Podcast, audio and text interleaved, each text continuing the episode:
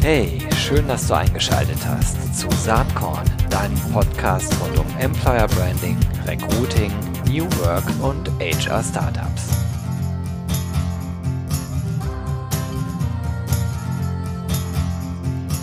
Hallo und herzlich willkommen zum Saatkorn Podcast. Heute mit einem total spannenden Thema. Es geht nämlich um ehemalige Spitzenathleten äh, im Unternehmenskontext. Und wir sprechen heute mit Irk Bührer von Patparius und mit Chris McNaughton, ehemaliger Basketball-Spitzenathlet.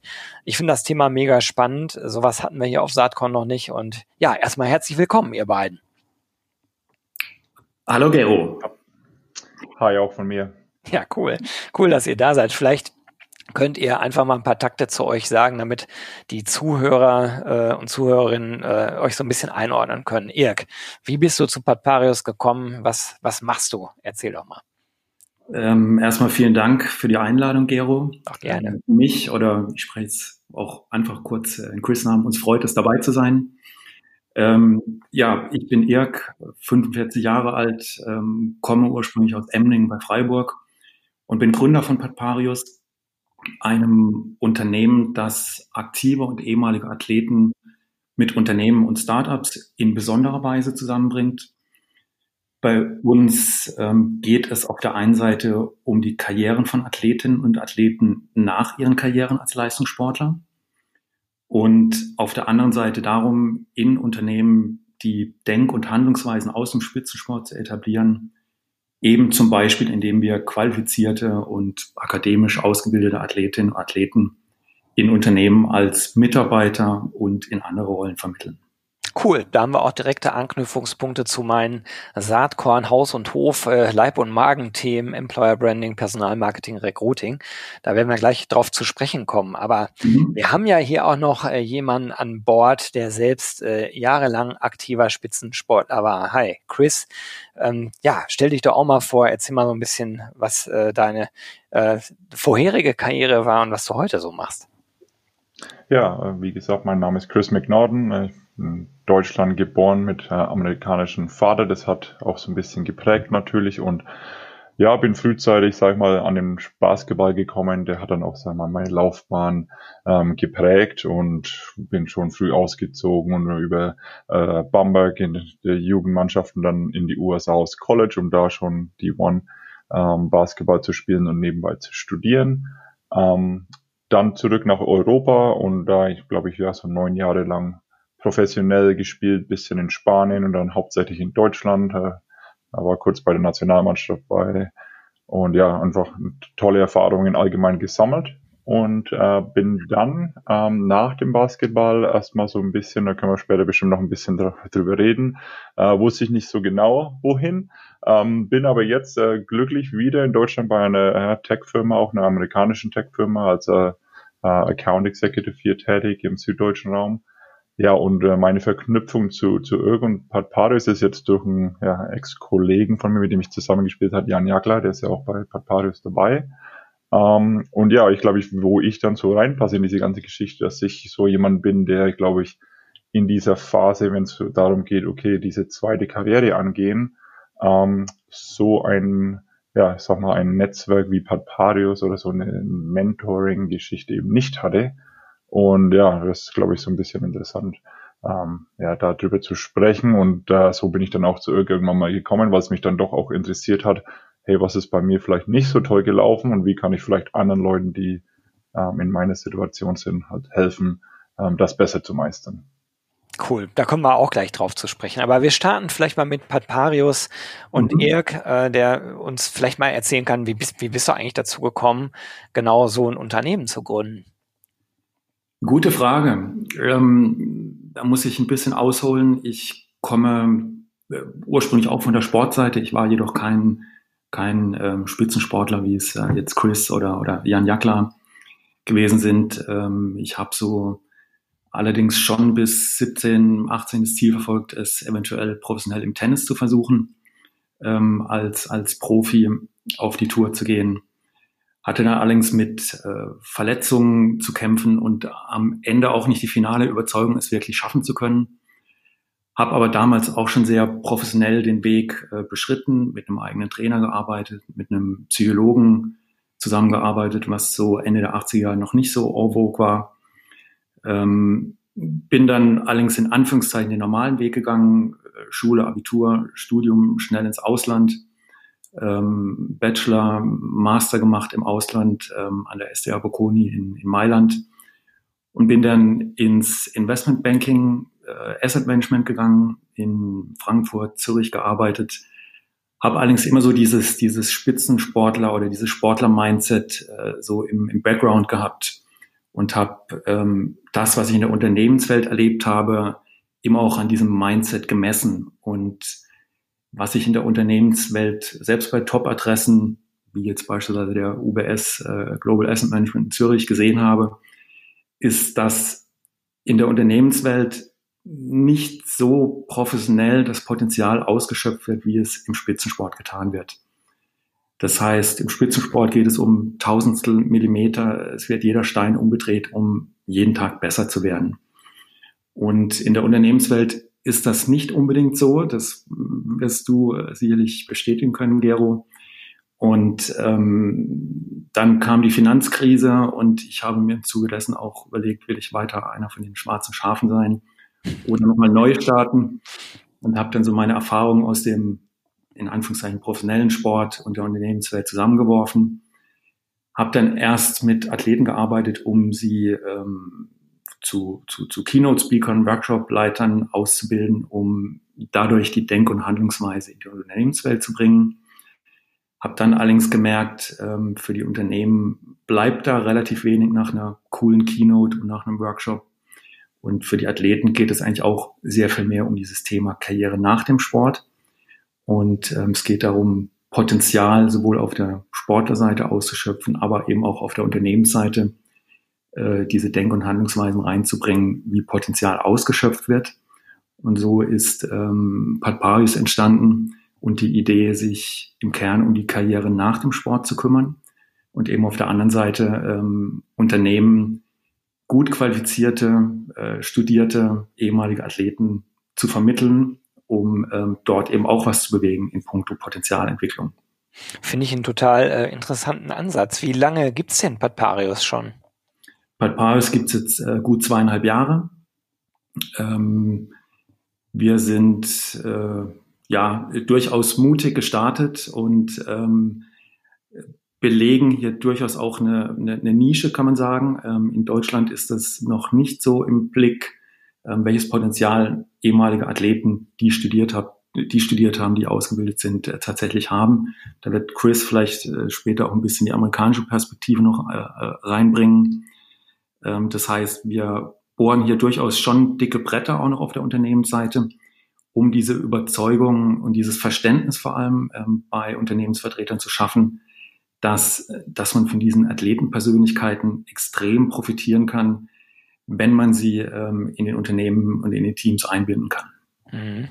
Kann ich mir auch vorstellen, dass es so ist und gleichzeitig kann ich mir vorstellen, dass die Unternehmen ja erstmal, es sei denn, man trifft auf Leute, die selbst so eine Sportlervergangenheit haben und dann äh, sehr, sehr offen vielleicht dem Thema gegenüberstehen, vielleicht auch auf Zurückhaltung. Ne? So nach dem Motto, ist das jetzt hier eigentlich äh, nur Headhunting für Spitzensportler? Und du hast ja in unserem Vorgespräch schon, und das äh, spiegelt auch eure Webseite wieder, hast es auch gerade erwähnt, ganz klar gesagt, nee, nee, es geht aber wirklich um zwei Seiten. Es geht einerseits natürlich darum, eine Option für ehemalige Spitzensportler aufzutun, aber andererseits eben auch um den Benefit, äh, den ein Unternehmen daraus ziehen kann.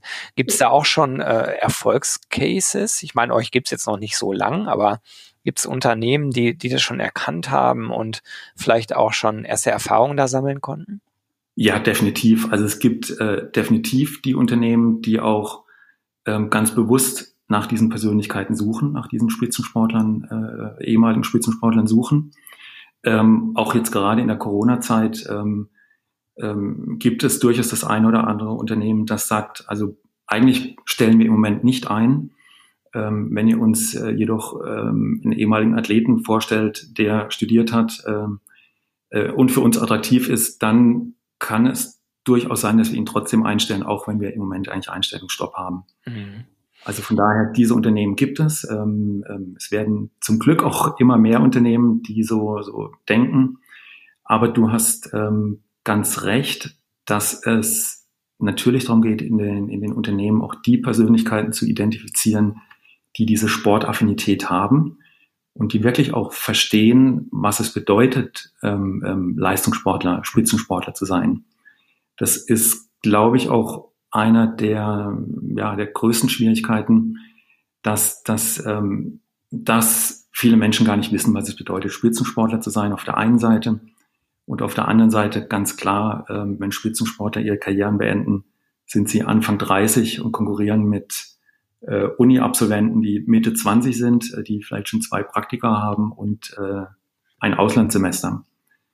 Ähm, also sprich dieser rote Faden im Lebenslauf, der gerne in HR-Abteilungen gesucht wird, den haben Spitzensportler natürlich nicht. Was aber auf der anderen Seite eben eine große Qualität ist. Absolut. Ich muss auch gerade ein bisschen schmunzeln, weil es gibt ja kaum ein Unternehmen, was sich nicht auf die Fahne schreibt. Wir suchen Querdenker. Äh, genau.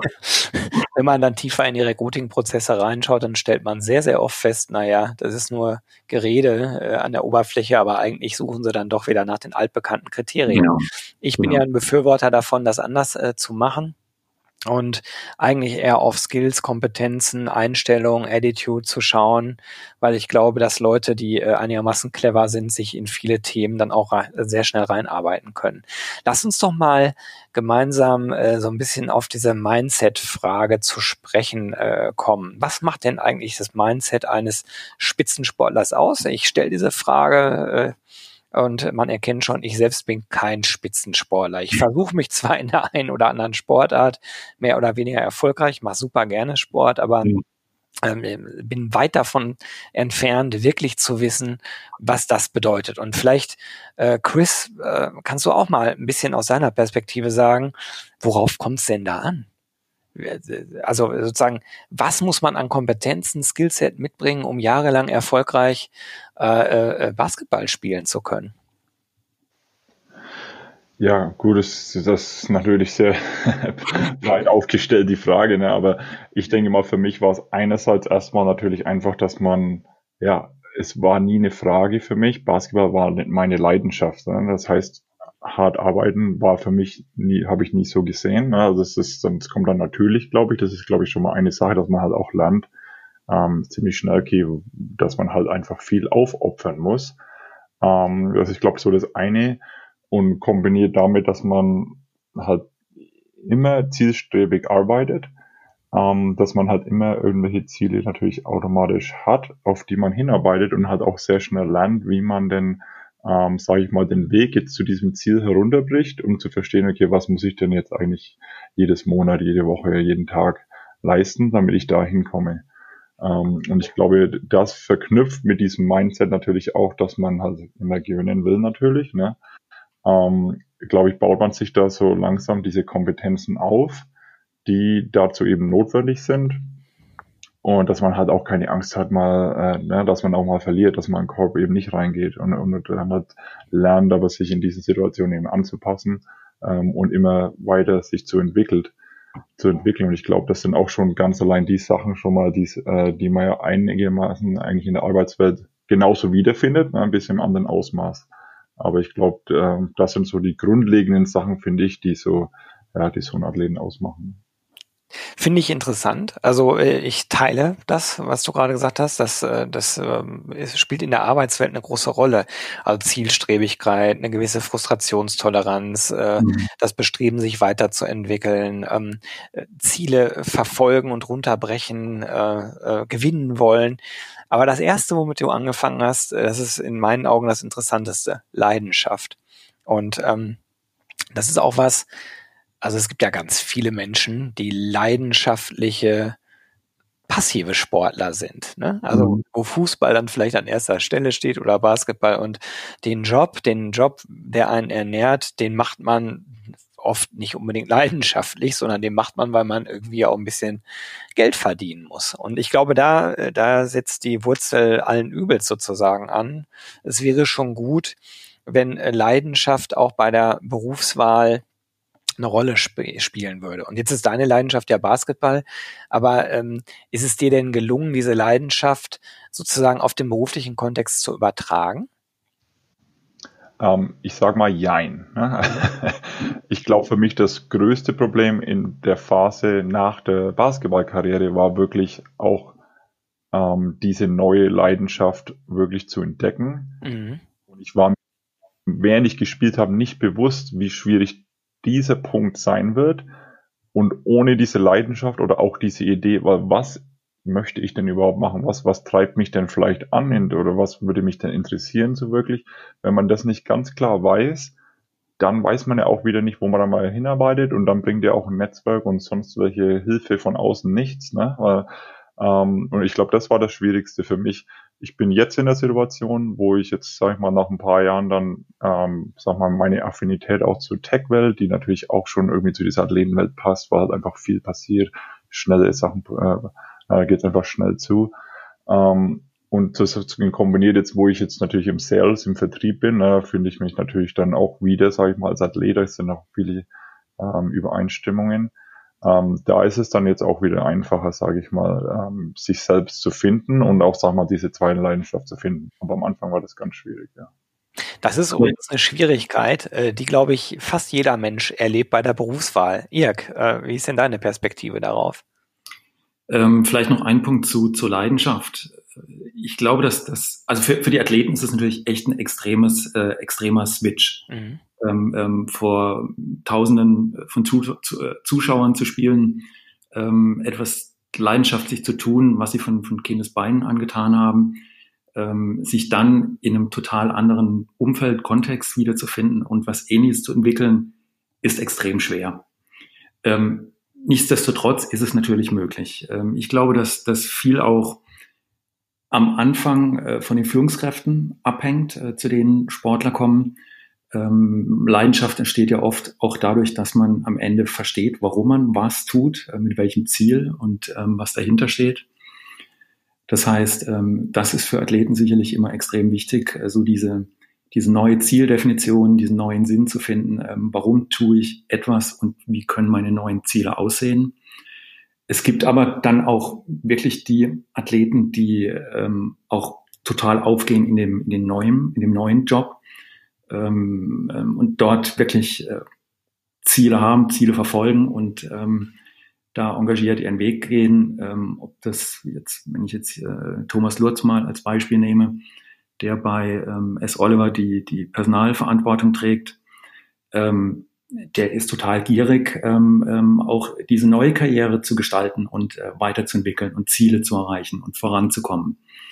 Und ähm, wenn man das eben schafft, diesen Switch und eben auch, äh, ich kenne das von vielen Athleten, die oft noch das eine oder andere Projekt neben dem eigentlichen Job äh, haben, dann findet man da schon Wege für die Athleten, dass sie sich auch in, diesem, in dieser neuen Karriere wiederfinden und eine neue Art von Leidenschaft entwickeln, die natürlich anders ist, weil Chris, du kannst mir es bestätigen, äh, bei dir sind keine tausend äh, äh, Leute, Zuschauer um dich rum, die klatschen, wenn du äh, den Job gut gemacht hast am Vormittag.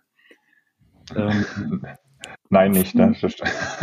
ja, von daher muss man da schon ähm, diesen Switch im Kopf schaffen und ähm, das ist auch Teil unserer Arbeit mit Athleten, ihnen diese Sachen bewusst zu machen, ähm, Ziele zu definieren, Wege zu definieren und ähm, Opportunities zu finden.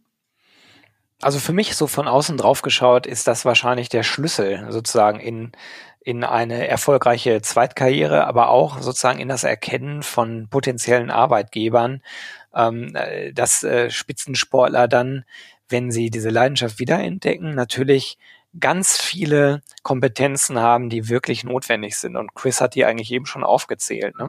Mhm. Also die gelten ja im Berufsleben ganz genauso.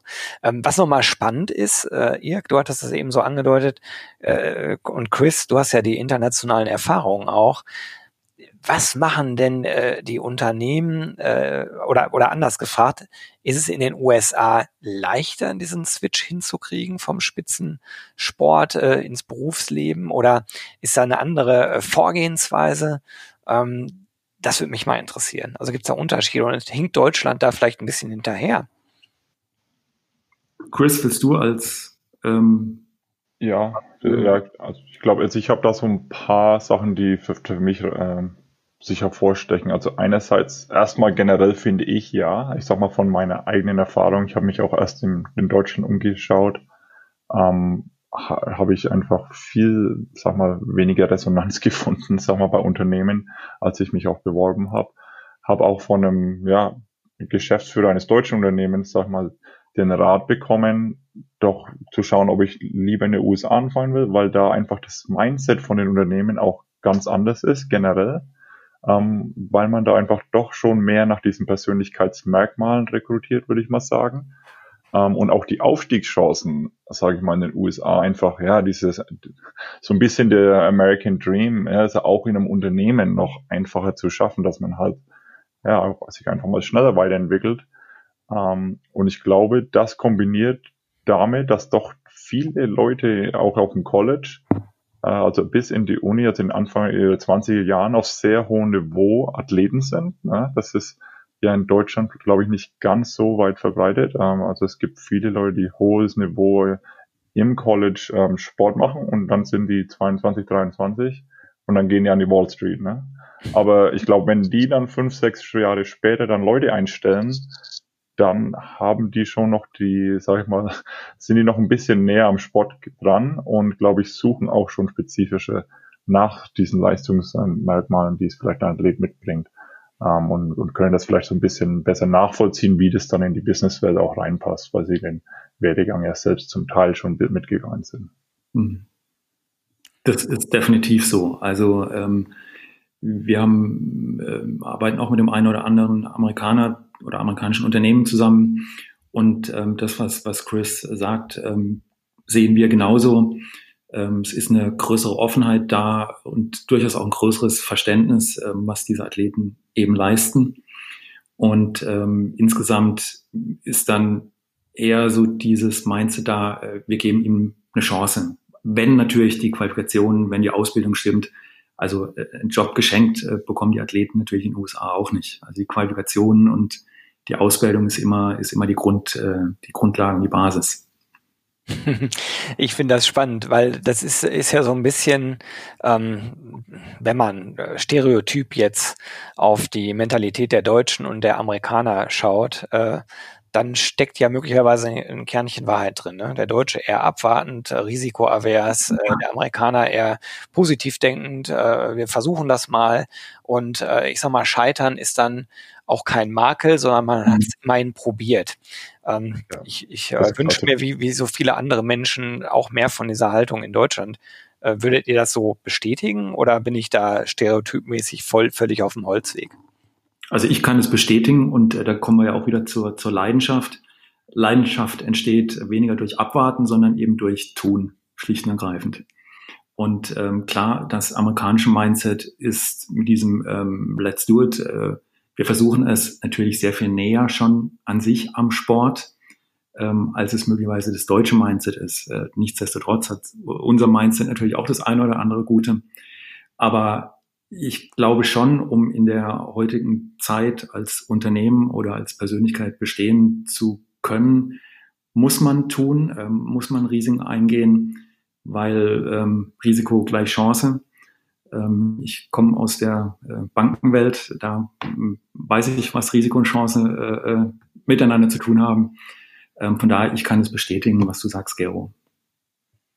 Ja, und von meiner Seite vielleicht auch dieses Risiko, ne, dass ich glaube, amerikanische Unternehmen generell, ne, jetzt nicht auch alle, gehen eher dieses Risiko ein, jemanden einzustellen, der von der Persönlichkeit und von diesen Charaktermerkmalen zu ihnen passt und wissen, dass ich zum Beispiel als Athlet ja in diesen competitive Situation, in diesen, wenn das Licht angeht, dass ich da performen kann. Das habe ich ja mein ganzes Leben gemacht. Das mhm. Fachliche kann ich, kann ich jedem beibringen, ne, der ehrgeizig ist. Und ich glaube, dieses Risiko gehen amerikanische Unternehmen mehr ein als deutsche und legen nicht so ganz so viel auf diese ja, pragmatische fachliche Kompetenz beim Einstellen an. Ja? Und ich glaube, da ist für mich war das mein äh, so von meiner Ansicht her der größte Unterschied. und ganz ehrlich, hat mir jetzt dann, wo ich jetzt bin, ich habe es jetzt auch beim äh, meinem jetzigen Arbeitgeber hier, wo ich bin jetzt bei Workday ähm, hier in Deutschland wieder gesehen, dass ich dann schon, ja, da ähm, die haben einen Schritt auch auf mich zugemacht und einfach, glaube ich, geben jetzt auch mal das Vertrauen, weil sie denken, ja, äh, der Chris kann das, auch wenn er vielleicht noch nicht ganz so lang dabei ist äh, in der Businesswelt. Und aufgrund dieser eben, aufgrund dieser Sachen, die ich halt vorher jetzt geleistet habe, auch im Sport. Vielleicht ist es ja auch so, ähm, und Irk hatte ja eben schon angedeutet, dass Patparius auch stark mit Startups zusammenarbeitet dass äh, sich in Deutschland so langsam diese Mentalität auch ändert und gerade in jüngeren Organisationen viel eher auf das Kompetenzset äh, geschaut wird, also äh, generell auf die Kompetenzen, die jemand mitbringt, als die ganz konkreten Facherfahrungen. Mhm. Ähm, ist das so? Also erlebt ihr in der Startup-Szene eine, eine größere Offenheit? Definitiv. Also ähm, äh, erstmal ist so in der Startup-Szene oder bei, bei Gründern natürlich auch das Mindset ähm, näher äh, an dem Mindset von Sportlern. Von daher ähm, ist da schon mal eine große Übereinstimmung und ähm, Athleten haben dort eher eine Chance, sich einfach zu beweisen, ähm, Chancen zu bekommen, ähm, als Experten äh, äh, mit dabei zu sein, als Co-Founder äh, mit dabei zu sein, selber zu gründen. Ähm, wir arbeiten auch mit einem, mit einem Athleten zusammen, der auf der einen Seite noch studiert, auf der anderen Seite äh, ähm, sich äh, für Tokio 2021 jetzt qualifiziert und noch als drittes Standbein äh, jetzt eben selber Gründer ist. Also von daher, ja, das ist so. Und ähm, das ist auch der Grund, warum wir ähm, jetzt äh, für 2021 ein Entrepreneurship-Programm mit der Uni St. Gallen äh, auflegen. Ähm, Lead Sports ähm, Health Academy wird noch mit als Partner an Bord sein.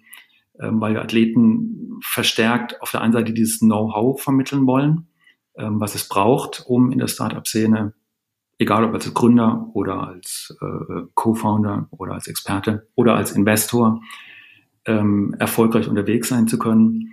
Deshalb, äh, ja, diese Übereinstimmung in den Mindsets ist vorhanden und deshalb ist dieser Weg Startup für, für Athleten durchaus attraktiv, wobei wir natürlich auch alle wissen, ähm, die meisten Startups scheitern am Ende.